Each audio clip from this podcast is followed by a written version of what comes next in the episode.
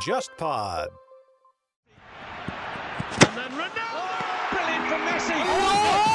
大家好，我是乐东，我是汤宪博，我是王正坤，欢迎来到海格力斯电台足球篇。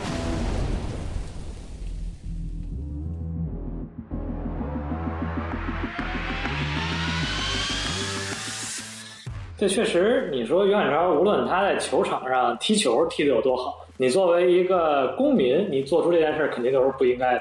所以说，我觉得恒大最后的这个做法也无可厚非。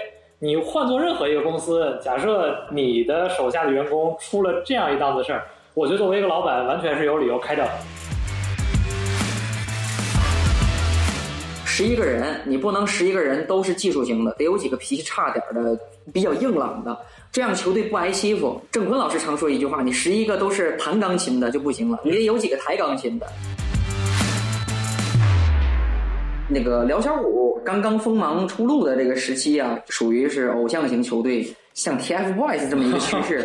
我看杂志会专门告诉你，辽足做客某某城市的时候，会愿意在哪个酒店里边下榻。完了，你们要在某个教练值班的时候去，他好说话。追星秘籍，对，那简直就是一本追星秘籍呀、欢迎来到海格力斯电台，我是乐东。今天我们来聊聊与之前不一样的话题，我们来聊聊足球。我们特别邀请了汤贤博汤老师跟王振坤王老师两位足球解说员，欢迎。哎，乐东你好啊，各位海格力斯的听众大家好。嗯，各位听众大家好。哎，我跟汤老师之前是 PP 体育国内足球的同事啊，就刚好坐正对面。然后今天我们也来聊聊国内足球特别大的一个新闻，就是于汉超这个事情。呃，没错，这个确实跟乐东之前就是同事，我俩当时主管的就是国内足球这个，呃，视频呢或者图文的编辑。正好这个于汉超这事儿现在特别热，真的可以好好聊一聊。对，这边两位老师可以介绍一下，就是于汉超整个事件吗？嗯，没问题啊。这个于汉超呢，这个事儿，呃，确实是让人很呃心情复杂。四月十四号的时候，被网友拍下来，就是他在涂改自己的那个座驾的这个号牌，因为他那个号牌是辽 B E 什么什么什么啊，但是他拿笔一画，把那 E 底下那一横画掉了，就是改成 F。哎，对，辽 B F 了。咱们当时也纳闷儿，你这这个自己 DIY 车牌儿，这是为什么？涂改号牌儿，这是一个挺挺严重的事儿。后来才知道说，因为外地的号牌在广州那边是开四停四，就是如果你连开四天，后边要连歇四天的。是，但是又知道说这个恒大训练场离于汉超家挺远，几十公里，所以他可能就啊怎么说呢，存在一个侥幸心理啊，就把号牌改了。另外也说明什么呢？在广州想摇到一个粤 A 的号牌，不是你有钱就行的，就是确实是像北京摇号似的，这个运气也得加持才行。对，摇不到。哎，对，有点让人料预料不到，但是看到之后又心情极度复杂的一个情况。是。当时汤老师跟王老师，你们第一次看到于汉超这个事情的时候，当时是什么样的感受呀？嗯，当时其实还是挺震惊的，说一个这么知名的球星为什么会干出这样一些违法乱纪的事情？但确实后来知道了原因，呃，确实有一定的自己的这么私人的一些因素，但确实这个事儿是不对的，是肯定。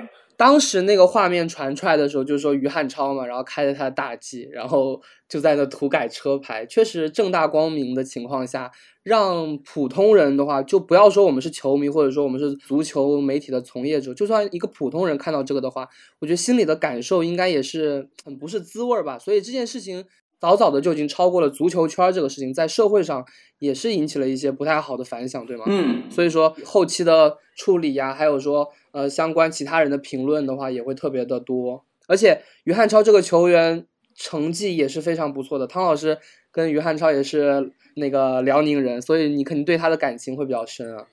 啊，对，这确实是这乐东说到我心缝儿里去了，这都是啊，因为于汉超他是大连人，然后呢，当时他们这一整个批次的一个青年队，当时被辽宁宏运这个呃一线队给整体买下来了，他和杨旭啊都是一波的，然后他们小一届的是王大雷，但是王大雷这波呢，因为小一届辽足当时没那么大财力，就没买他们这波。他就到上海去了。对，也和我最喜欢的辽足这有过很长一段有八年时间的效力，所以对他这件事儿，不光是可能是情绪上的一个复杂吧，更有挺多唏嘘的地儿。你看他，对，呃，八七年出生，大连人，出身东北路小学啊，这是足球名校，而且零五年代表辽足开始在中超首秀，然后零八年辽足当时降过级。他和杨旭组成的这个组合，在在当时这个马林带领下呢，零九年呢又就只隔一年就带着辽足获得中甲冠军就回来了。呃他还是本土最佳射手。对，一一年的时候十二个进球，本呃射手榜排第四，本土第一。这也就借着这个由头呢，一二年这不就转到哈尔滨了吗？当时大连哈尔滨就是对。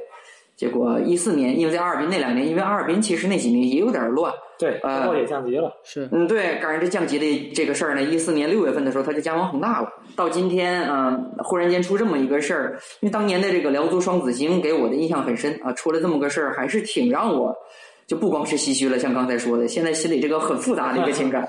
这确实，你说于海超，无论他在球场上踢球踢得有多好，嗯但确实你作为一个公民，你做出这件事儿肯定都是不应该的。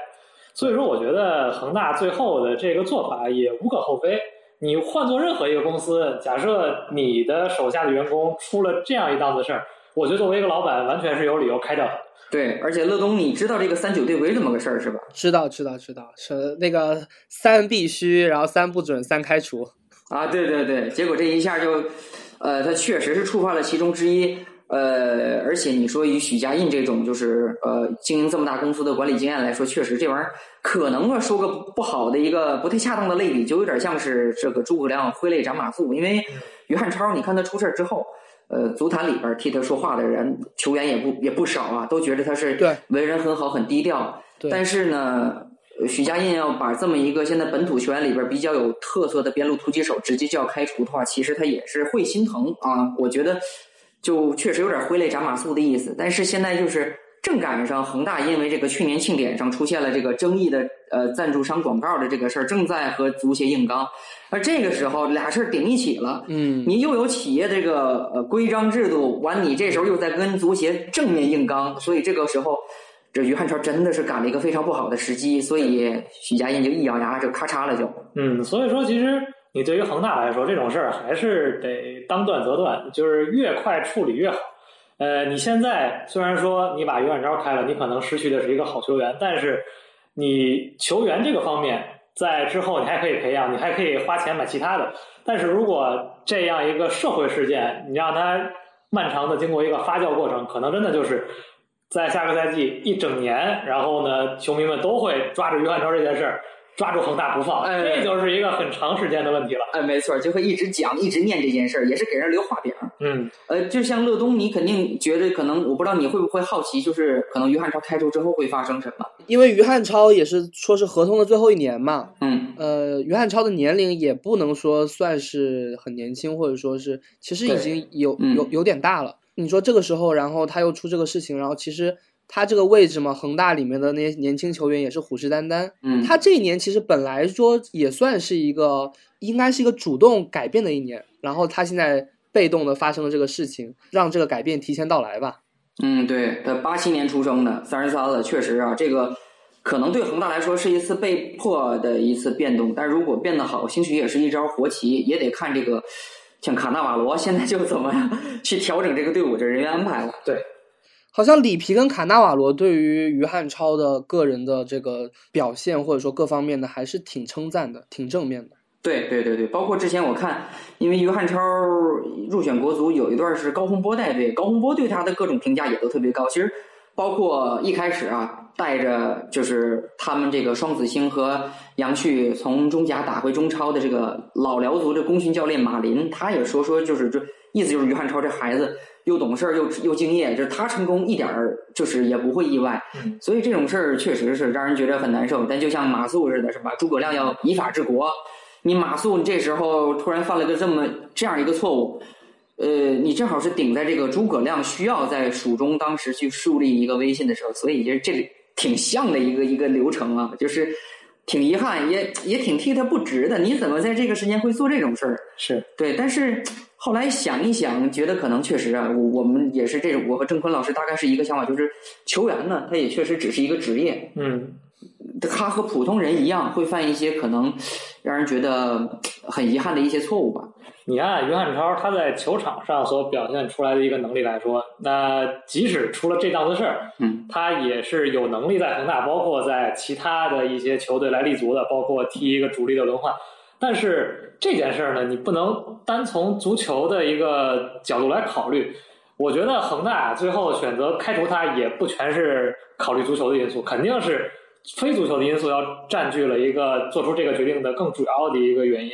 所以说，对于说于汉超来说，虽然出了这么一档子事儿。他找工作，我觉得并不难，呃，但是对于恒大来说，你确实现在在这样一个关键的节点，你是需要做出把于汉超开除这样一个决定。这刚才是问乐东这个开除之后的一个去向有什么想法？其实也是想说什么呢？就是按理说啊，开除了之后，这就算是自由球员了。不是说有声音说他要去要回大连了吗？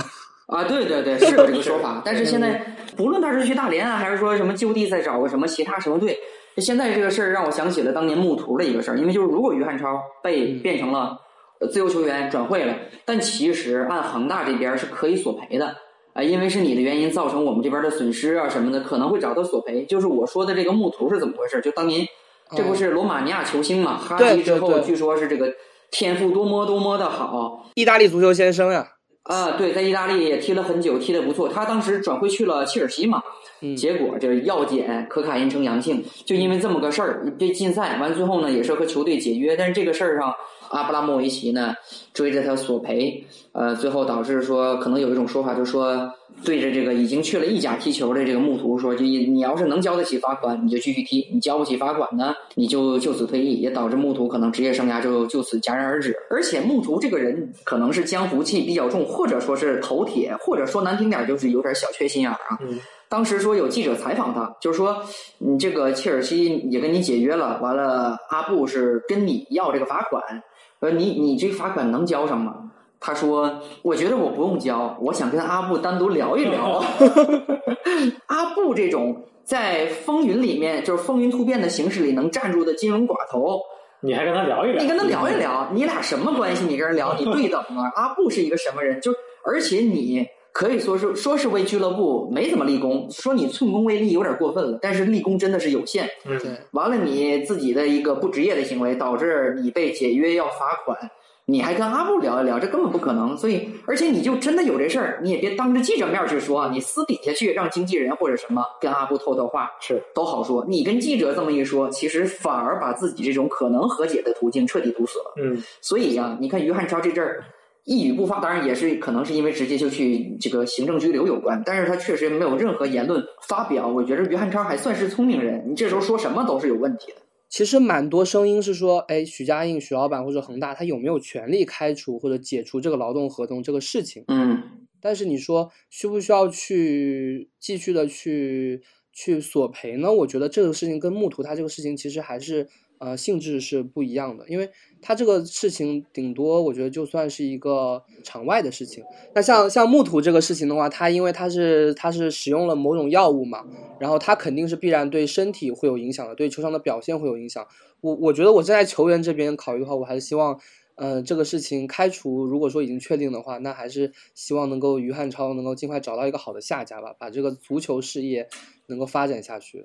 话说回来，开除以及之后索赔这件事儿，都是得看合同的细则。对，呃，如果合同里说了你犯事儿，我可以有权利开你，那就开肯定是没问题。其实你即使合同里没说，现在也有很多公司在裁员，其实也想开，只要他想开，就肯定有理由能开。呃，至于索赔这件事儿的话，我觉得确实呃刚才乐东说的，这个跟木图那个性质不太一样。呃，我觉得许家印也没有必要真的说把这件事儿一直抓到底。你既然都把于汉超开了，既然都分开了，那就没有必要说再去纠缠。因为我觉得许老板也不会说为这么一点事情去影响他之后更大的布局。我觉得这件事儿，于汉超这件事儿，现在在整个恒大的一个长远的布局里，以及现在整个赛季的备战里。我觉得并不占那么大的重要性。完了，你俩说的都是我想说的，我是不是应该起一个另一起？哎，我就觉得许家印肯定要罚他。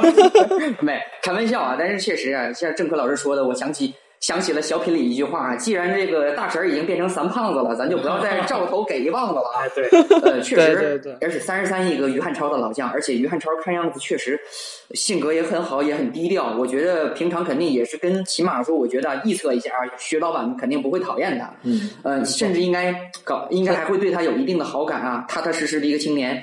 所以呢，卖他个面子，应该也不会太去追究啊，放他去走就算了。只不过可能。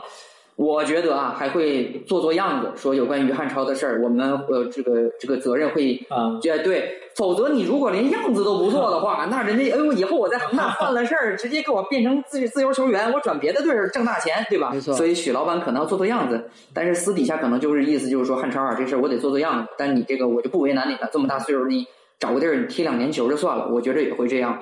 那于汉超这个事情，我们大概也也聊差不多了。我们看看中国就是其他球员在这个摔车这个方面的事情。其实你看近的话，张修为、张路他们都会说，哎，因为场外的一些事情影响到球场上的表现，跟俱乐部之间会发生一些矛盾。嗯，对，你看这张修为、张路俩都是当时还是权健啊，对是权健的球员。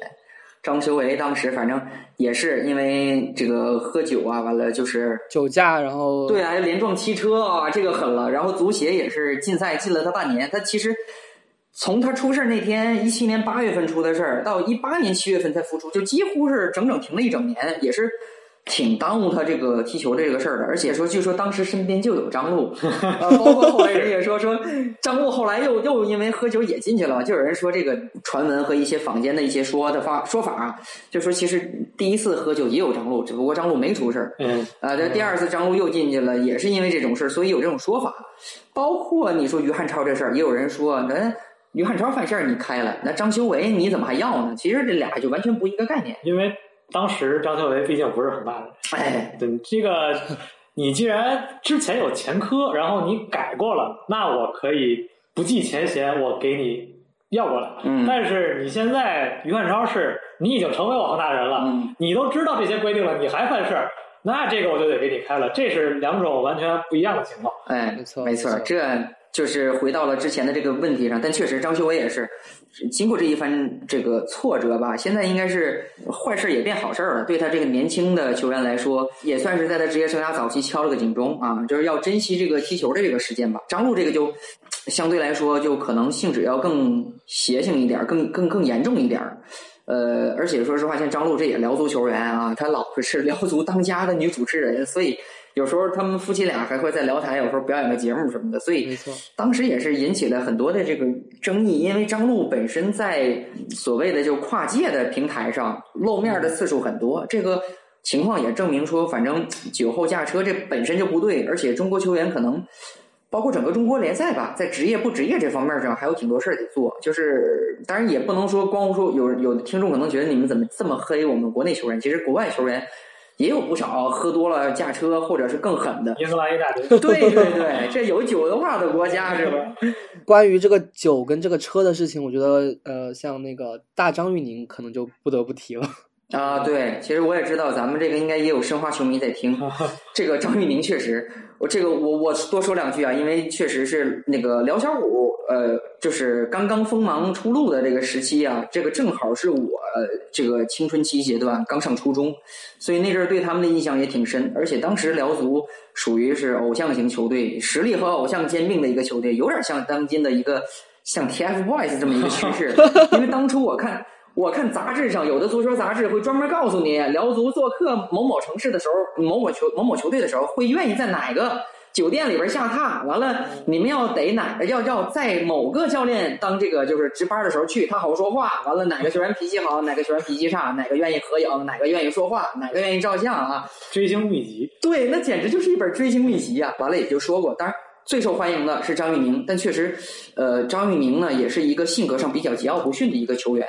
呃，和他球场上的表现也是一样的。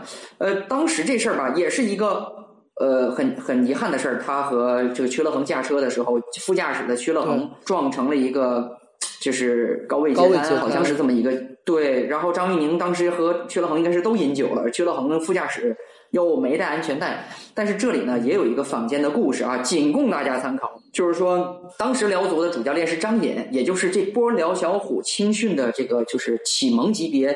到青春期到成年队一直是他在带，所以说张玉宁曾经说过，说张隐张导就相当于我们这波球员的辽足的球员的教父，但是辽足这帮球员当时是踢出成绩了，所以就社会上也有一些呃所谓的人会攀附他们，会让他们觉得就是哎，我这球员当的还挺酷的啊，我还有点号召力了。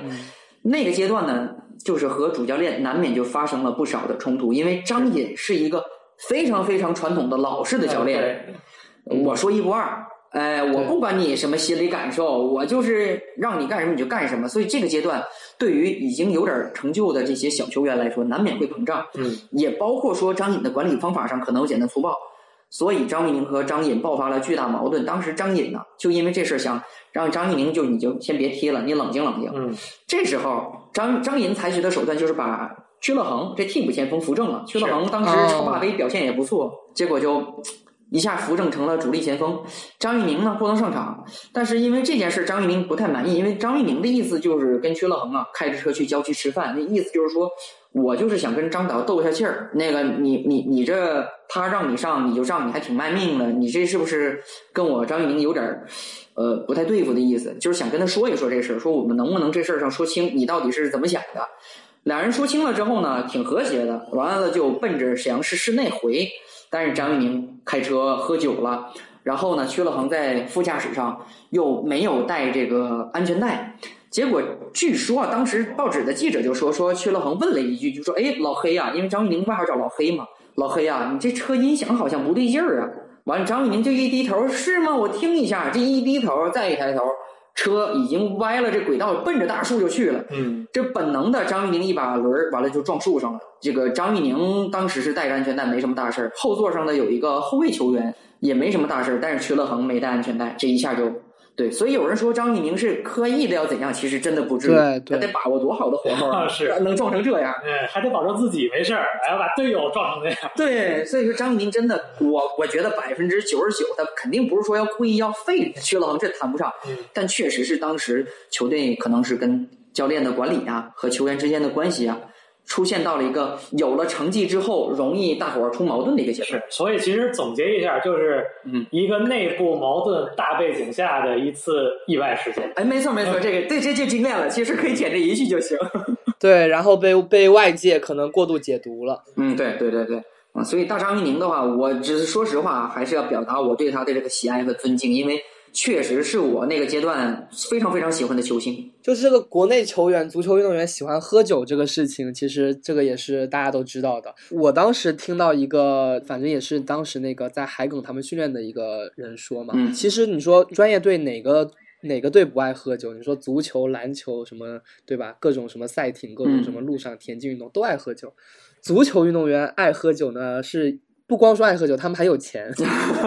然后当时，你你说那个那个恒大他怎么去罚吧？然后然后当时说夜晚不能外出，然后外出一次罚款五千。嗯。然后当时呢，足球队的那具体谁我们就不说了嘛。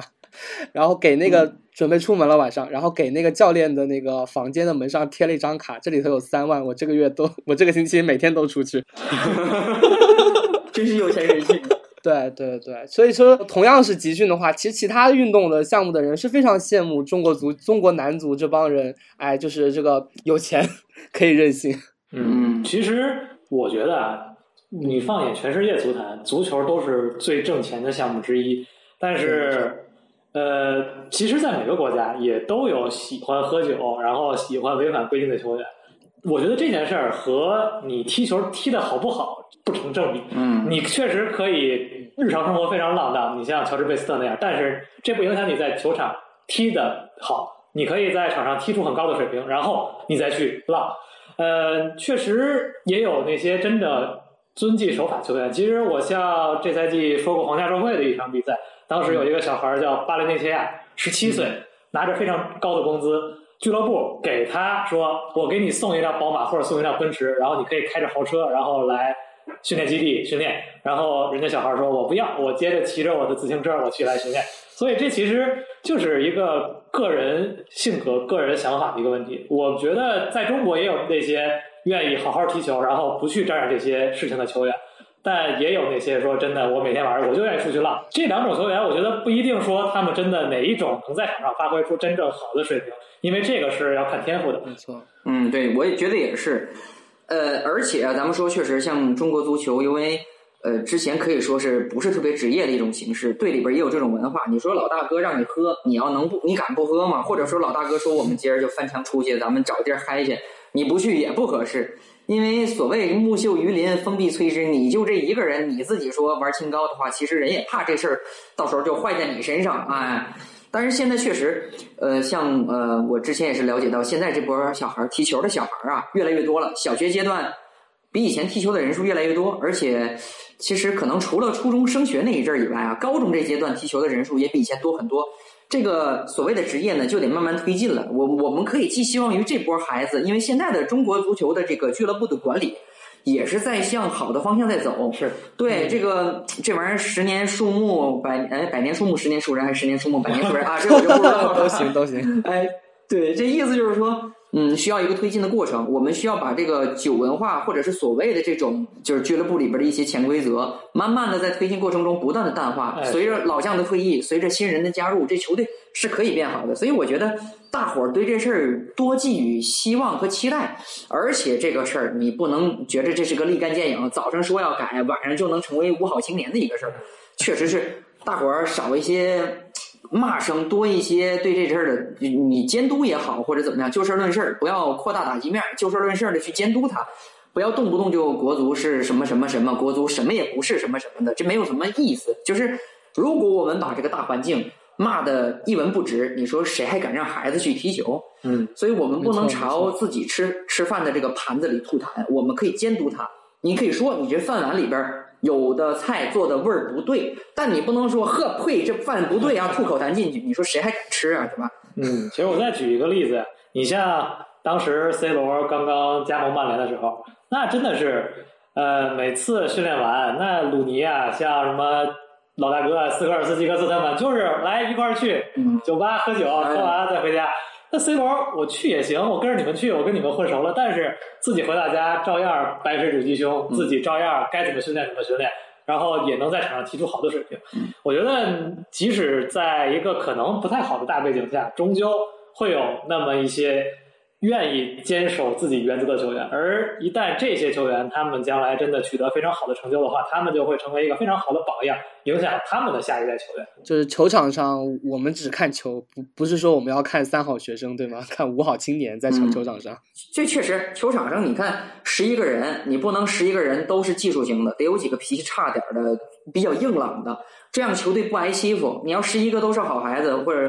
郑坤老师常说一句话：“你十一个都是弹钢琴的就不行了，你得有几个抬钢琴的。就是这个球队里边有不同风格球员加入，才让这个球队更立体、更立得住、更容易出成绩。”那汤老师跟郑坤老师能不能来再聊聊我们说国外那些那些坏小子？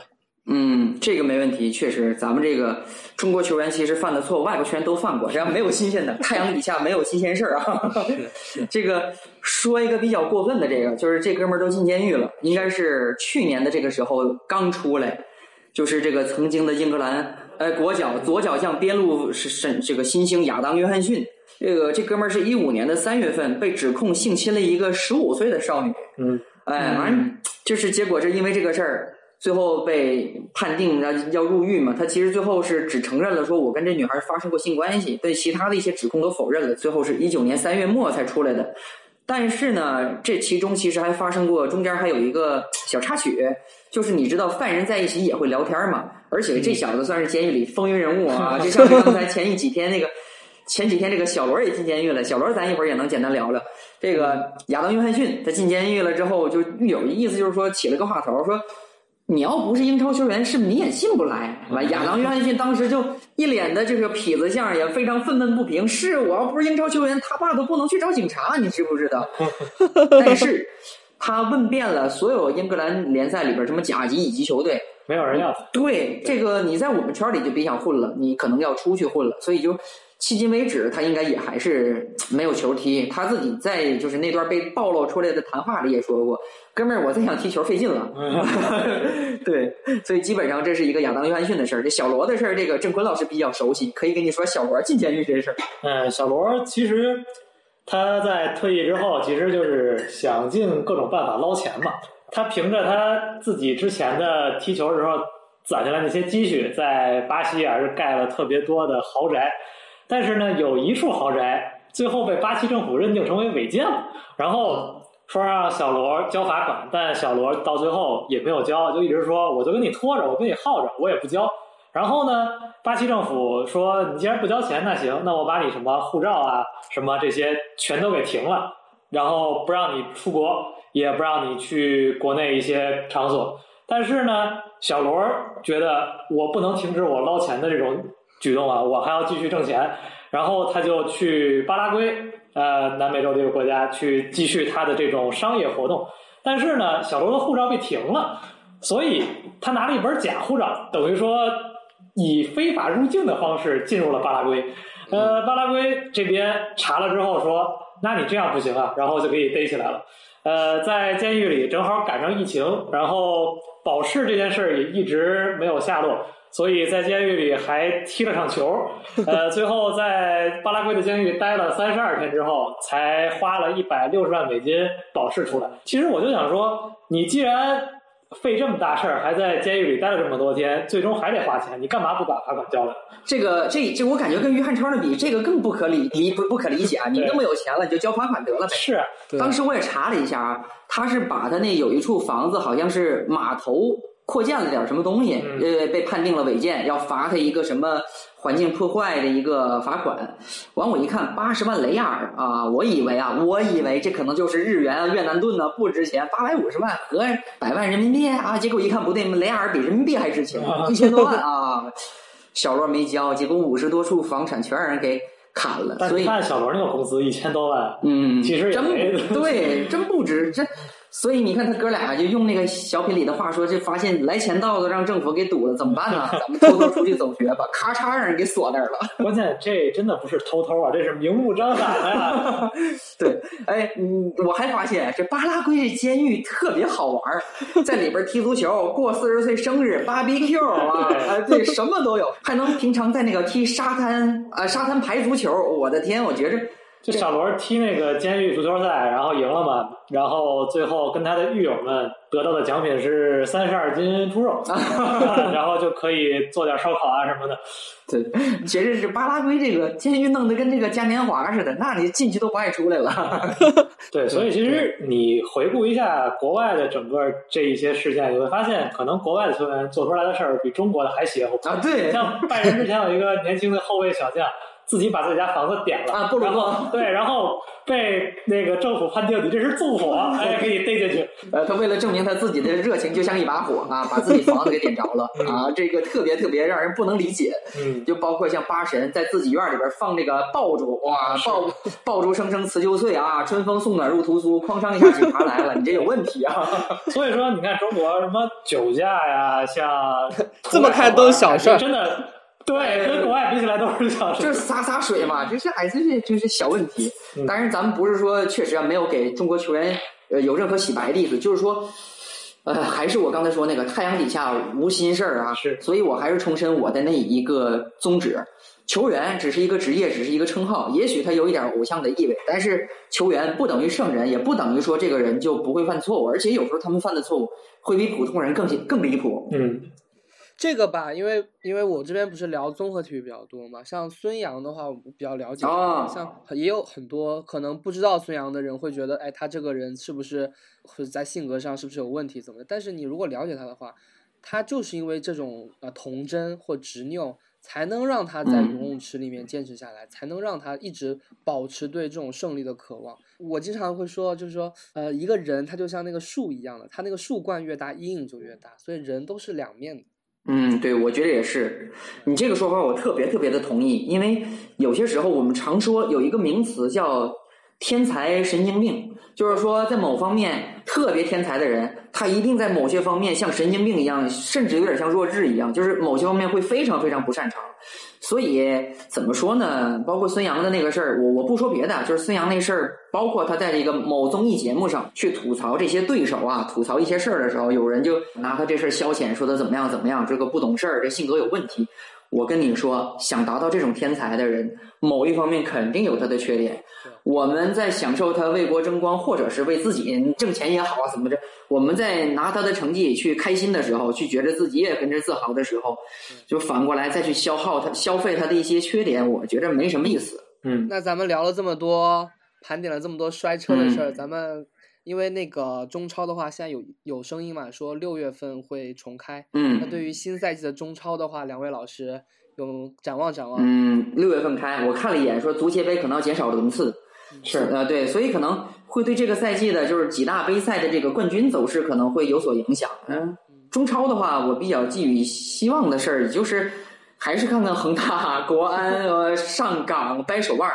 但是同样，我也其实一直因为像什么张玉宁啊、肖战博尔，包括徐亮啊，都在申花踢过，我对申花也是有点小期待。包括啊，现在在广州富力带队的这个吉奥瓦尼·范布隆科霍斯特，这最近这两周这两周，我和郑坤老师说了好多场经典比赛，都是范布隆科霍斯特在巴萨时候的表现。很期待富力能不能在拥有扎哈维这么牛的攻击手的同时，咱们后防稍微平衡一点啊，对，咱这后防线也稍微注注注点意，走点心啊。如果富力能把防守做好，这也是一个不可小觑的力量。别的就没什么了，呃，其他就得看郑坤老师有什么，因为郑坤老师这是北京人，肯定是有许多想说的事儿啊。国安球迷，对，呃，其实因为现在所有球队他的备战处在一个相当不平衡的状态，你像。有的球队外援都没回来呢，费莱尼那边病都没没完全好，所以说现在这个备战期吧，对于所有球队来说是一个非常尴尬的备战期。呃，如果说某些球队在这个备战期人员非常充足，然后保持的这个训练的状态也比较好的话，我觉得可能。会占一些优势，嗯，你比如说国安，因为还踢了亚冠呢，嗯，所以说可能在这点上稍微占那么一点便宜。其实我觉得还有一个我比较关注的点就是入籍球员的发挥，因为这个不只是对中超联赛了，跟我们的国足也有着莫大的关系。你像恒大囤了那么多人，发现不能用，这是最尴尬的一点。所以说，呃，看看这些入籍球员这个赛季能有怎么样的发挥。呃，恒大把这些入籍球员都租出去之后，呃，恒大又会是什么样的一个情况？这是这个赛季可以比较期待的一个点。呃，如果说你像格拉特、像阿兰，他们真的能发挥出他们当初啊那种顶级外援的水平的话，我觉得国足的未来都是非常可期的。嗯，最后最后啊，这在这个乐东准备往下说之前，我说还是想把祝福送给武汉卓尔队啊，因为这个确实它是疫情中心。这个球队也是因为这件事受了很多影响，对他们送上祝福吧。就是希望疫情对他们的影响很小，而且我们也想说，就是希望武汉加油啊！咱们都是一起齐心协力，想把这个疫情结束掉。武汉是一个美丽城市啊，我在那儿也采访过，球迷也很热情，就希望他们这赛季一切顺利。嗯，那感谢两位老师来到我们的节目，今天啊聊一聊中超的这个国内足球的话题，谢谢两位老师。呃，乐东老师客气了，完了也是很高兴能加入到海格力斯这个，这也是我们哥俩这进军播客界的一个 一个尝试啊，第一次。对，完今天可能有一些调侃，有一些玩笑啊，可以跟大家说，这绝对绝非恶意啊，确实只是说希望能增增加一点话题的趣味性，完了也是有点小私心，就是大家也知道我们叫什么名字了，可以以后在网上一些直播比赛的时候啊，关注一下我们哥俩的说球啊，这个有点小私心啊，希望乐东不要介意。那。也希望听众朋友们未来如果说有足球上面的新鲜事的话，也欢迎来到我们海格力斯收听两位老师的评论跟调侃。本期节目就到这里，听众朋友们再见，拜拜，拜拜，拜拜。